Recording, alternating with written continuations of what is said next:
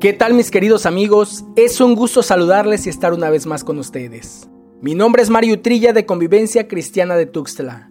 Hoy quiero que juntos estudiemos la primera parte de esta cápsula de vida que nombré Escondidos. Prácticamente desde el inicio de la humanidad, el hombre ha tratado de esconderse de Dios, algunas veces por temor y otras veces por vergüenza. Como sea, la barrera permanece hasta hoy en día. A través de este mensaje quiero llevarte a la reconciliación con el Padre Celestial. Quiero hacerte la invitación a salir de tu escondite.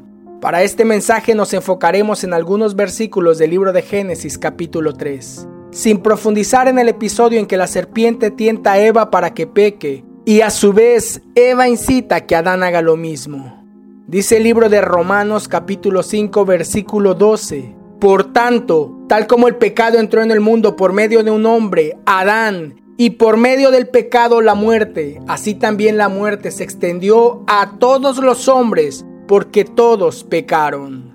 Es evidente que la serpiente no solo invitó a la mujer un simple fruto, sino que la motivó a pecar, a desobedecer lo que Dios había ordenado, y esto provocó la muerte, no solo física, sino también espiritual y no fue patrimonio de Adán y Eva, sino que alcanzó a toda la humanidad.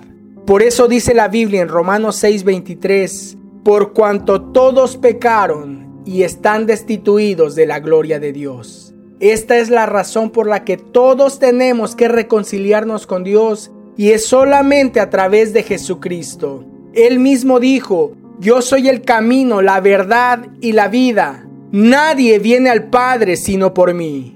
No es mi intención que esta cápsula deje de ser una charla entre amigos para convertirse en una clase, mas considero importante que sepamos cuál es nuestra situación sin Cristo. Independientemente de la religión, sin Jesús estamos fuera de la gloria del Padre. La historia comienza así. Dios planta dos árboles en el huerto del Edén. Bueno, en realidad plantó tres tipos de árboles los que conocemos hoy en día, silvestres y de frutos, el árbol de la vida y el árbol del conocimiento. Vamos a Génesis capítulo 2 versículo 9. El Señor Dios hizo brotar de la tierra todo árbol agradable a la vista y bueno para comer.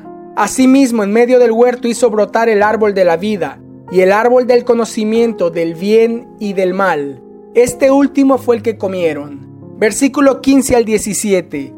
El Señor Dios tomó al hombre y lo puso en el huerto del Edén para que lo cultivara y lo cuidara. Y el Señor Dios ordenó al hombre, de todo árbol del huerto podrás comer, pero del árbol del conocimiento del bien y del mal no comerás, porque el día que de él comas ciertamente morirás.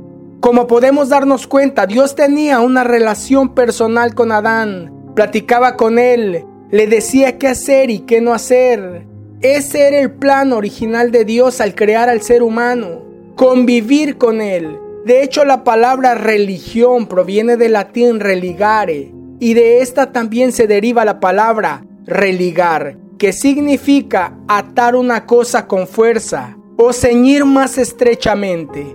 Qué hermoso el propósito de Dios, atarnos con fuerza a Él y ceñirnos estrechamente hasta respirar su mismo aliento. Yo siempre creí que Dios era lejano y que el tiempo en que Él se acercaba era solo para corregir, para castigar, pero esa no es su intención. Hay pasajes en la historia bíblica en que podemos ver su cercanía. Éxodo capítulo 33, versículo 11 dice, y el Señor acostumbraba hablar con Moisés cara a cara, como habla un hombre con su amigo. ¿Puedes creerlo? El todopoderoso Dios platicando cara a cara con un simple mortal como dos grandes amigos. ¿Qué nos impide hablar con Dios cara a cara? El pecado, porque Él es santo y el hombre pecador. Isaías 59.2 dice, pero las iniquidades de ustedes han hecho separación entre ustedes y su Dios, y los pecados le han hecho esconder su rostro para no escucharlos. Regresemos al Génesis y leamos el versículo 7 del capítulo 3. Entonces fueron abiertos los ojos de ambos, y conocieron que estaban desnudos, y cosieron hojas de higuera y se hicieron delantales. Unas hojas de higuera no pueden ocultar el pecado, pero aún hoy seguimos haciendo lo mismo. Tratamos siempre de buscar un arreglo rápido a la mala situación. Reparamos el jarrón con plastilina o simplemente volteamos el lado quebrado hacia la pared, suponiendo que sigue intacto. Por eso la mujer duda cuando el marido de buenas a primeras se pone romántico, se pone cariñoso. De buenas a primeras le lleva flores y la quiere invitar a cenar. ¿Este que trae? ¿Qué hizo? Ya, ya, no es para tanto. Ten, te regalo este dinero, compra lo que quieras. Hojas de higuera. El problema es que tratamos de hacer lo mismo con Dios, con la diferencia que a Él no lo podemos comprar con dinero, con servicio o con obras. El profeta Samuel le dijo al rey Saúl previo a desecharlo como rey, se complace el Señor tanto en holocaustos y sacrificios como en la obediencia a la voz del Señor. Entiende, el obedecer es mejor que un sacrificio y prestar atención que la grosura de carneros. Primera de Samuel 15:22. Hago todo lo malo que puedo hacer, pero el domingo estoy en la iglesia. Pongo cara de piedad, doy mis limosnas, diezmos u ofrendas, toco en la alabanza o en el coro, soy levita, soy pastor, soy sacerdote, hago obras piadosas que todos pueden ver hojas de higuera que no ocultan el pecado que merece la muerte. Versículo 8.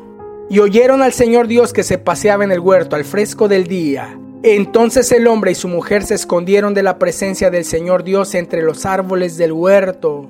Ahora, después de desobedecer, su primera reacción fue ocultar su desnudez. Pero lo segundo que hicieron fue mucho peor. Se escondieron como el niño debajo de la cama o el que se encierra en el closet, creyendo que ahí no lo encontrará mamá o papá. De verdad, vivimos asustados, avergonzados y escondidos. ¿Cuál es el matorral, árbol o arbusto que nos puede esconder de Dios? Salmo 139, 7 al 10 dice, ¿A dónde me iré de tu espíritu? ¿O a dónde huiré de tu presencia? Si subo a los cielos, allí estás tú. Si en el Seol preparo mi lecho, allí estás tú. Si tomo las alas del alba y si habito en lo más remoto del mar, aún allí me guiará tu mano y me tomará tu diestra. No podemos escondernos de él, por muy grande que sea el árbol. Hago hincapié en esto porque un día me escondí tras de mi familia. El árbol más grande que encontré se llamaba familia. Mira mi matrimonio, mira mis hijos, mira cómo nos llevamos. Soy el marido y el padre perfecto. ¿Crees que necesitamos de Dios? Existen muchos peores que nosotros. Un día tropecé y casi los destruyo. Ahí me di cuenta que la familia no es un escondite ante el Señor. Hasta este momento le agradezco por haberme sacado de esa guarida, aunque haya sido de forma severa. Hoy tengo una bella familia, pero la tengo expuesta ante Dios. Como este escondite existen muchos más, simples, sencillos, sin embargo nos mantienen lejos de Él. Hay un árbol que se llama juicio y es un escondite sumamente peligroso. Creemos que desde ahí vemos a todos, pero que nadie nos puede ver. ¿Ya viste esto o aquello? Y dice que es de la religión. ¿Ya viste a sus hijos? Para ser así mejor me quedo como estoy. El juicio es un escondite peligroso porque trae una reacción en contra, como la tercera ley de Newton. Jesús les dijo, no juzguen para que no sean juzgados, porque con el juicio con que ustedes juzguen, serán juzgados, y con la medida con la que midan, se les medirá. Mateo 7, 1 y 2. Podemos hablar de más escondites como la religión, la abundancia económica, la falsa humildad, la falsa santidad, la extrema bondad. Yo no le hago mal a nadie. No lo necesito porque soy bueno, porque soy rico. Me confieso cada domingo. Esas ideas nos hacen no buscar de Dios. Nos esconden más y más de Él porque caemos en el concepto de ser algo o alguien por lo que hacemos. Cuando dice Efesios 2.9, no es por obras para que nadie se gloríe. Mi querido amigo, todos hemos pecado. La persona más bella, más buena y más santa que se te venga a la mente necesita reconciliarse con Dios a través de Jesucristo. Necesita dejar de ocultar su pecado con hojas de higuera y necesita salir de su escondite para establecer una relación personal con el Padre Celestial. Una vez más, anhelo que esta cápsula de vida te sea de gran bendición. Soy tu amigo Mario Utrilla. Te envío el más grande de los abrazos.